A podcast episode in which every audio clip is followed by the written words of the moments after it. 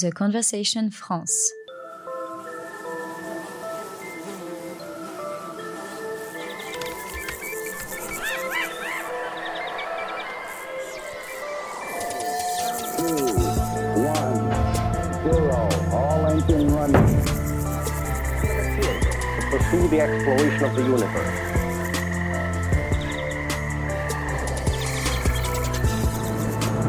L'échappée science, un podcast de The Conversation France. Deux fois par mois, un zeste de science pour découvrir, s'émerveiller, réfléchir. Bonjour à toutes et à tous et bienvenue dans ce nouvel épisode de notre podcast L'échappée science. Je suis Lionel Cavicchioli, chef de rubrique santé pour le média The Conversation. Nous allons aujourd'hui parler d'une plante polémique, au moins dans notre pays, le cannabis. Selon Santé publique France, en 2021, un peu moins de la moitié des adultes français avaient expérimenté le cannabis au cours de leur vie, ce qui en fait la substance illicite la plus consommée en France. Les conséquences de cette situation inquiètent, en particulier pour les plus jeunes. Pour en parler et déconstruire certaines idées reçues, nous avons le plaisir de recevoir Marie-Geoffrey Roustide, qui est sociologue et spécialiste des pratiques sociales des usagers de drogue à l'INSERM, l'Institut national de la santé et de la recherche médicale. Marie-Geoffrey Roustide, bonjour. Bonjour. À mes côtés également, Émilie Rocher, chef de rubrique santé à The Conversation. Bonjour Émilie. Bonjour Lionel. Je reviendrai vers vous tout à l'heure pour votre chronique.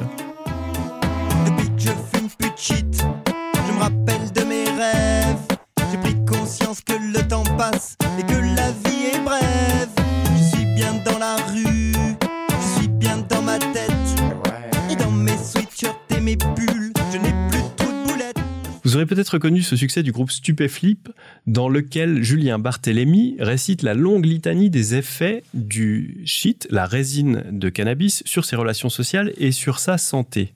Marie-Geoffrey Roustide, est-ce que cette description vous paraît adéquate? Quels sont les effets du shit sur la santé et plus largement du cannabis? Alors, les effets euh, du cannabis sur la santé vont varier selon euh, euh, différents facteurs. L'âge, euh, par exemple des consommateurs. Donc plus on commence jeune et plus les risques liés à la consommation de cannabis sont élevés. Mais il y a également euh, des risques qui peuvent être amplifiés par le contexte social et politique également euh, dans lequel les personnes vont consommer. Et donc, le risque principal euh, d'un point de vue social, c'est le risque de retrait social. Donc, on observe de deux manières. Donc, les études euh, disponibles menées par l'INSERM ont mis en évidence, par exemple, qu'une consommation euh, de cannabis précoce avant l'âge de 15 ans a été associée à des conduites de déscolarisation plus fréquentes. Et on observe en population adulte également des risques de consommation problématique de cannabis plus élevés chez les personnes qui sont au chômage plus on est jeune, plus le risque est important. C'est un point qui inquiète beaucoup. Euh, qu'est-ce qu'on sait des pratiques des jeunes justement? Est-ce que les jeunes euh, fument beaucoup, de plus en plus? Est-ce que euh, l'âge d'expérimentation du cannabis diminue? Qu'est-ce qu'il en est réellement? Alors, vous avez raison, il y a beaucoup d'idées reçues sur cette question-là. Donc, euh, l'âge à la première consommation euh, ne diminue pas, euh, mais c'est ce qu'on observe à la fois pour le tabac et pour l'alcool. Il n'y a pas que le cannabis qui est concerné par cette stabilité de l'âge à la première consommation. Donc, ça, c'est le premier élément. Le deuxième élément, c'est qu'on observe depuis quelques années une diminution des usages de tabac de cannabis et d'alcool chez les jeunes âgés de 17 ans. Donc là, c'est également une deuxième idée reçue à déconstruire. Les jeunes ne consomment pas de plus en plus. Euh, en revanche, ce qui reste préoccupant, c'est que la part des jeunes qui ont une consommation problématique de cannabis, elle ne diminue pas.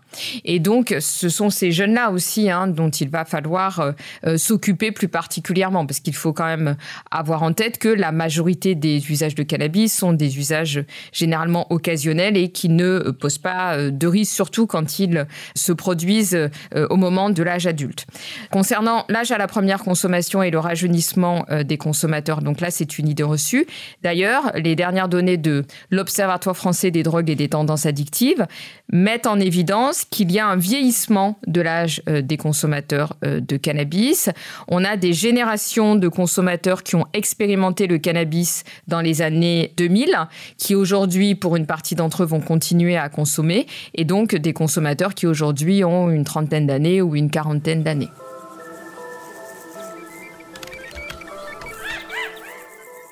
Alors, puisqu'on parle d'idées reçues, un autre préjugé qui circule beaucoup, c'est le fait que euh, la consommation de cannabis serait plus importante chez les jeunes issus des quartiers populaires euh, et des milieux sociaux les plus défavorisés. Est-ce que c'est une réalité?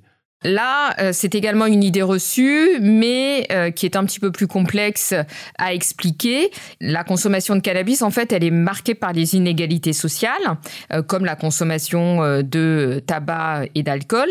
Donc, ce qu'on observe, c'est que les jeunes issus des hum, classes populaires expérimentent moins souvent le cannabis que les jeunes issus de milieux sociaux élevés. Donc ça, c'est pour la question de l'expérimentation. Alors, pour quelle raison? Parce ben, pour pouvoir acheter du cannabis, il faut euh, avoir de l'argent de poche. Et donc, le niveau d'argent de poche est plus élevé euh, dans les milieux euh, favorisés. En revanche, on a l'impression que les jeunes des quartiers populaires euh, consomment plus parce que les jeunes issus des classes populaires, et en particulier les jeunes euh, qui peuvent habiter par exemple dans des quartiers euh, difficiles, sont souvent réduits à consommer dans l'espace public. Donc leur consommation est plus visible que celle de jeunes issus de milieux sociaux favorisés qui vont avoir la possibilité de s'isoler dans leur chambre, de fermer la porte en ouvrant la fenêtre et donc de pouvoir consommer du cannabis sans être dans l'espace public. En revanche, quand on s'intéresse aux usages dits problématiques de cannabis, les usages à risque, là, on observe que la proportion de jeunes qui sont concernés par des usages problématiques est plus élevée euh, dans les milieux populaires. Donc ça veut dire que proportionnellement, vous avez moins de jeunes issus des classes populaires qui vont essayer le cannabis, mais quand ils en consomment, leurs usages sont plus à risque. Et là, on peut l'expliquer de différentes manières. C'est qu'en fait, quand vous vivez dans un euh, milieu social défavorisé, vos parents vont avoir euh, moins de supports sociaux ou de relations pour vous amener chez le bon médecin, le bon praticien spécialisé qui va permettre de, de mettre en place des politiques de prévention et une prise en charge efficace. Le deuxième élément, c'est qu'en fait, la réussite scolaire euh, est, beaucoup plus présente dans les milieux favorisés, une, voilà, une source de préoccupation beaucoup plus importante pour les parents ou pour les pères, pour les amis. Ce qui veut dire que quand un jeune issu euh, d'un milieu social favorisé va déraper un peu avec le cannabis, il va y avoir une, pression des pères qui vont euh, l'amener à, à réguler, à mettre en place des autocontrôles par rapport à sa consommation, ou alors à être orienté vers le bon spécialiste. Mais ça ne veut pas dire que tous les jeunes issus de milieux sociaux favorisés ne vont jamais être en difficulté vis-à-vis du cannabis. Hein. Euh, là, je parle de grandes tendances épidémiologiques et sociologiques. La réalité fait que vous, avez, vous pouvez avoir des individus issus de classes favorisées qui vont être en difficulté avec le cannabis et euh, des euh, adolescents issus de milieux populaires qui vont gérer leur consommation de cannabis. Et alors, une question qui se pose en parlant de grandes tendances, c'est celle de la théorie de l'escalade qui qui euh, postule que si on prend du cannabis, on va finir euh, par prendre des drogues plus addictives, plus violentes, euh, aux conséquences plus délétères. Qu'en est-il? Cette théorie de l'escalade, elle a été euh, euh, totalement déconstruite euh, d'un point de vue scientifique et donc c'est véritablement une idée reçue. Donc la grande majorité des consommateurs de cannabis ne consommeront jamais de cocaïne ou d'héroïne. en revanche, quand on interroge les consommateurs de cocaïne et d'héroïne, on voit par exemple que dans leur parcours, la majorité d'entre eux ont consommé auparavant de l'alcool, du cannabis, des médicaments. Mais ce qui est intéressant, c'est de voir que pour euh, l'alcool euh, et euh, les médicaments ou le tabac, par exemple, on ne va pas parler de théorie de l'escalade. Ce qui montre qu'en fait, les discours scientifiques, ils sont aussi très liés aux représentations sociales qu'on peut avoir des différents produits. Et le cannabis étant un produit interdit par la loi, il est l'objet de discours moraux beaucoup plus importants que les discours sur l'alcool, le tabac ou les médicaments psychotropes. En parlant de polyconsommation et de discours moraux, euh, je me tourne maintenant vers vous, Émilie Rocher, sans aucune arrière-pensée. Vous allez nous expliquer que l'usage des drogues euh, dans notre espèce est ancienne, dans l'espèce humaine, et que les conséquences de cet usage n'ont pas toujours été prises à leur juste mesure. C'est vrai, Lionel. Quand on regarde le bassin méditerranéen et le monde gréco-romain il y a 3000 ans, on consommait déjà de l'opium et du cannabis, par exemple. Après, c'est vrai que plus on est éloigné dans le temps, plus il est compliqué de savoir comment usage et usager étaient vraiment perçus. par manque de sources tout simplement. Ce qui ressort quand même, c'est que le commerce de ces substances et leur perception ont beaucoup évolué jusqu'à aujourd'hui. Alors revenons sur un pays qu'on connaît bien et une séquence qui est bien documentée, euh, la France. On est aujourd'hui dans une époque d'interdiction et de prévention. Est-ce que c'est récent? C'est en tout cas à l'opposé de ce qui s'observait du XVIe au XVIIIe siècle. La France découvre alors les psychotropes, le tabac d'Amérique ou encore l'opium indien par exemple. Si l'Église voit déjà dans un premier temps d'un mauvais œil ces produits diaboliques, les milieux UPE s'en moquent éperdument. On met des feuilles de coca dans son vin, de l'opium dans ses dragées. Bref, dans les salons comme à la cour, on est curieux. On s'amuse, on teste, on fait la fête. Ce qui débouche parfois d'ailleurs sur des excès mondains qui ne sont guère réprimandés et encore moins mal vus. Par contre, au XIXe siècle, changement d'ambiance total. Alcool, éther, tabac ou hashish sont en vente libre, les drogues, bref, se démocratisent. Mais les premières alertes sanitaires arrivent également. Il faut dire que la révolution industrielle est passée par là, faisant à la fois baisser les prix et la qualité, mais également augmenter la quantité disponible, ce qui est toujours un mauvais mélange. Alcool et tabagisme explosent, et leurs ravages sont désormais étudiés par les médecins. Pour autant, il n'y a pas de traitement disponible pour les intoxiqués, qui deviennent plutôt des délinquants quand tout cela perturbe l'ordre public on assiste quand même malgré tout à un début de prévention. Tout ça débouche donc sur une troisième séquence, la nôtre, avec cette interdiction de nombreuses substances. Héroïne, cocaïne, absinthe et beaucoup d'autres. Par contre, certaines font de la résistance, et c'est le cas du tabac. Le tabac qui est tout de même bien connu pour sa nocivité. Et c'est peu dire. Le tabac est en fait une catastrophe sanitaire en plusieurs actes. Simon Chapman, qui est professeur émérite en santé publique à l'université de Sydney, nous l'a récemment rappelé. Il a déjà eu le temps de l'insouciance, où fumer était présenté comme élégant, stylé, viril, quand ce n'était pas l'intérêt des médecins qui était mis en avant sans vergogne par certaines publicités. On se rappelle notamment celle de Camel dans les années 1940, qui est souvent citée, mais ce n'était de loin pas la seule. Tout s'était en fait joué fin 19e siècle quand la mécanisation du processus de fabrication des cigarettes a permis d'atteindre des volumes inédits de production de cigarettes donc et d'inonder les marchés à bas prix et 20 à 30 ans plus tard, sont arrivés en fait le cortège des pathologies associées, cancer en tête. Un graphique très connu, tragique, montre l'évolution en parallèle mais à 30 ans d'écart de la hausse de la consommation du tabac et de ces maladies. Alors si au début les industries du tabac pouvaient légitimement plaider la bonne foi, elles ne savaient pas, ce n'est plus le cas aujourd'hui depuis des décennies. Pour la cigarette, les pires effets sont apparus après des années de consommation massive, mais la question se pose aussi euh, dans le cas de nouveaux produits. Euh, est-ce qu'on ne devrait pas toujours privilégier la précaution? Alors curieusement, Lionel, ceux qui entendent en tirer profit ne voient pas tout à fait ça comme ça. Après, il faut bien dire que le sujet est complexe parce que justement, on ne sait pas ce qu'il en sera dans 5 ans ou 20 ans pour la consommation de certaines substances. Pour la cigarette électronique, par exemple, elle est bien sûr infiniment moins dangereuse que sa consoeur. Mais est-elle vraiment aussi anodine que le disent ces publicités qui visent clairement les jeunes, avec des packagings colorés, des goûts sucrés, acidulés, etc. Quant au cannabis, fumé avec le tabac, il en récupère les effets nocifs. On sait également qu'il peut augmenter le risque d'infarctus, qu'il est évidemment mauvais pour un cerveau adolescent en construction ou pour une femme enceinte et son enfant, comme la cigarette et l'alcool. Mais qu'en est-il sur le long terme? Beaucoup de questions demeurent. Merci beaucoup Émilie pour ce large panorama. Je reviens vers vous, Marie. Vous nous avez déjà parlé des effets à court terme du cannabis, euh, de son impact sur la vie sociale, mais que sait-on des effets à long terme? Je pense en particulier au problème euh, des liens entre schizophrénie et consommation de cannabis. Euh, que dit la science à ce sujet? Alors, ce lien a été longuement débattu, mais maintenant on a des évidences scientifiques sur cette question-là qui montrent que des personnes qui seraient susceptibles de développer une schizophrénie vont avoir une accélération de l'entrée dans la schizophrénie qui peut être provoquée par le cannabis.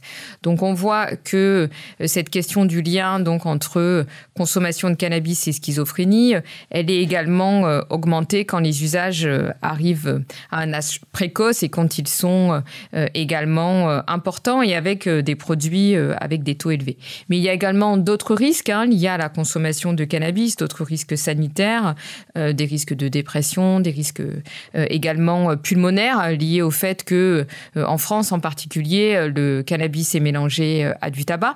Mais il ne faut pas oublier que la majorité des consommations de cannabis, en particulier chez les adultes, sont des consommations régulées, occasionnelles et qui comportent peu de risques, comme l'usage de l'alcool quand il est euh, régulé également euh, et qu'il est pris euh, très occasionnellement. D'ailleurs, à ce sujet, il y a des risques donc liés à la consommation de cannabis, mais le cannabis peut également être utilisé comme un médicament et l'Agence nationale de sécurité du médicament a autorisé l'expérimentation du cannabis à des fins thérapeutiques pour augmenter l'appétit, par exemple, de certains patients atteints de, de cancer. Donc en fait, on voit que le cannabis ne comporte pas que des risques et effectivement, tout dépend de euh, la manière dont il est consommé, euh, associé à du tabac ou pas, ça, ça va augmenter le risque, le contexte dans lequel il est consommé et également l'âge auquel il est consommé. Et justement, la France a une des politiques euh, de régulation les plus strictes. En fait, le cannabis est illicite dans notre pays. Malgré tout, on est un des pays où sa consommation est la plus élevée en Europe ce qui pose quand même beaucoup de questions sur l'efficacité de cette réglementation et sa pertinence. Est-ce que d'autres pays ne pourraient pas nous inspirer euh, d'autres modes euh, de fonctionnement et de, réglementation? Ce qu'il est important de rappeler, c'est que euh, d'un point de vue scientifique, donc les études disponibles à la fois en sciences sociales et en épidémiologie, en santé publique, mettent en évidence qu'il n'y a pas de lien entre le modèle politique euh, qui est mis en place de régulation du cannabis, euh, de lien causal en tout cas, et euh, le niveau de consommation. Vous avez des pays comme la France, par exemple, qui ont des politiques très répressives vis-à-vis du cannabis et qui ont des niveaux de cannabis chez les jeunes et en population adulte très élevés. Et puis, vous avez d'autres pays, par exemple, comme la Suède, en Europe, qui ont également des politiques répressives et qui ont des niveaux de cannabis plutôt bas par rapport à la moyenne européenne. Quand on regarde le Portugal, par exemple, qui a décidé de décriminaliser l'usage de toutes les drogues, c'est-à-dire que consommer des drogues euh, n'est plus réprimé euh, comme c'est le cas euh, en France, au Portugal depuis une vingtaine d'années. Le Portugal a un niveau de consommation de, de, cannabis qui est quatre fois moins élevé que celui de la France chez les jeunes. Mais c'était le cas également avant la décriminalisation. Donc ça veut dire qu'il y a des facteurs culturels et également la question de l'accessibilité au cannabis qui peuvent expliquer des niveaux bas ou élevé de, cannabis. La France est un pays où l'accessibilité perçue du cannabis chez les jeunes est très importante. Un autre euh, pays très intéressant, c'est le Canada et en particulier la province du Québec qui a décidé en 2019 de légaliser le cannabis. Euh, au niveau du Québec, ils ont décidé de légaliser le cannabis, mais dans un cadre de santé publique, avec l'idée de ne pas faire de profit euh, autour de la vente donc du cannabis. C'est l'État qui a le monopole de la vente de cannabis. On peut acheter du cannabis dans des boutiques euh, gérées par l'État. Tout à fait. C'est-à-dire qu'au niveau du Canada, il y a des législations un peu différentes qui ont été mises en place selon les provinces, mais le Québec a l'encadrement le plus strict euh, du cannabis et je pense que c'est un modèle intéressant euh, pour la France et pour d'autres pays européens parce que ça montre qu'on peut légaliser tout en encadrant la consommation et légaliser surtout à des fins de, santé publique et non pas euh, de, à des fins commerciales comme ça a pu être fait par exemple aux États-Unis. Et donc, ce qui se passe au Québec, donc la vente du cannabis est assurée donc par une euh, euh, société qui est une société étatique. donc il y a des contrôles très forts sur la qualité du cannabis, sur la question du prix. Et puis l'État va réinjecter tous les bénéfices qui sont euh, liées à la vente de cannabis, dans la prévention, dans la communication autour des risques liés au cannabis, donc vraiment dans une démarche de santé publique. Ils vont également financer euh, des programmes de développement des compétences euh, psychosociales des jeunes pour qu'ils puissent résister à la pression des pairs par rapport à la consommation de cannabis.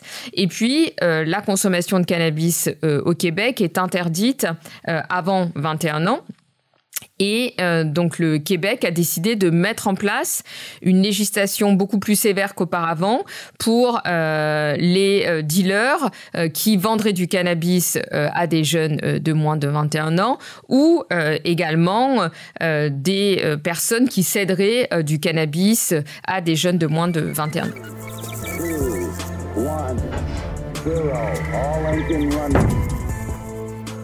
Est-ce que cet usage très encadré, mais néanmoins qui facilite l'accès au cannabis, a eu des conséquences sur la consommation? Est-ce que celle-ci a augmenté, en d'autres termes?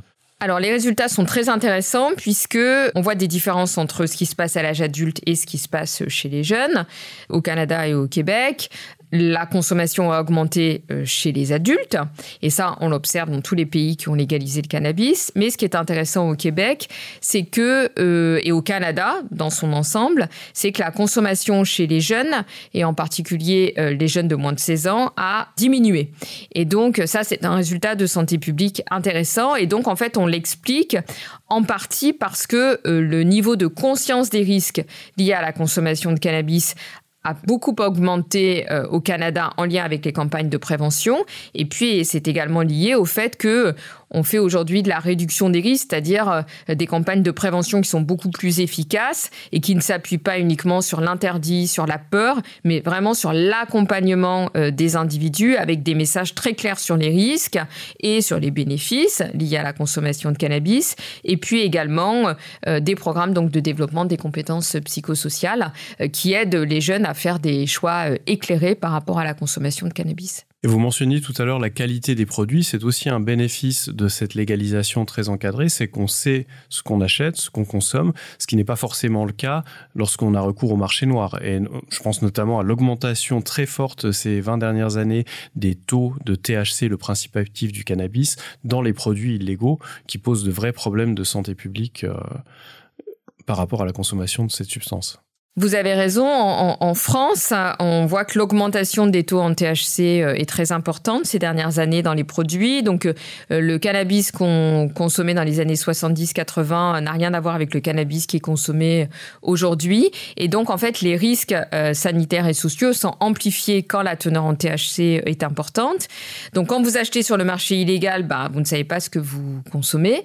Alors que quand vous achetez sur le marché légal, vous avez le choix. Ce qui veut dire que quand vous achetez sur le marché légal, euh, vous savez à quoi vous attendre. C'est comme si vous alliez euh, au café euh, dans un contexte de prohibition de l'alcool, vous pensez boire une bière et en fait on vous sert la même quantité de whisky par exemple ou de vodka et donc les effets ne vont pas être les mêmes et donc ça va vraiment avoir des conséquences beaucoup plus délétères sur votre santé, sur le risque d'avoir un accident par exemple. Et donc en fait c'est exactement la même chose avec le cannabis. si vous consommez un cannabis avec une teneur en THC moins élevée et que cette information vous est euh, transmise, vous ne vous exposez pas au même risque qu'un cannabis euh, frelaté euh, sur le marché noir qui a non seulement une teneur importante en THC, mais qui peut être coupé avec des produits beaucoup plus dangereux. Merci beaucoup Marie-Geoffrey Roustide. Vous nous avez particulièrement éclairé sur ce sujet complexe. Je rappelle que vous êtes sociologue et spécialiste des drogues à l'INSERM. Merci beaucoup Émilie Rocher, chef de rubrique santé à The Conversation.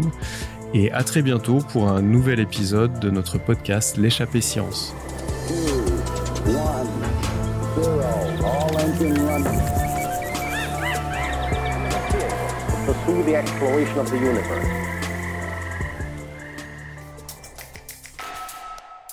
The Conversation France.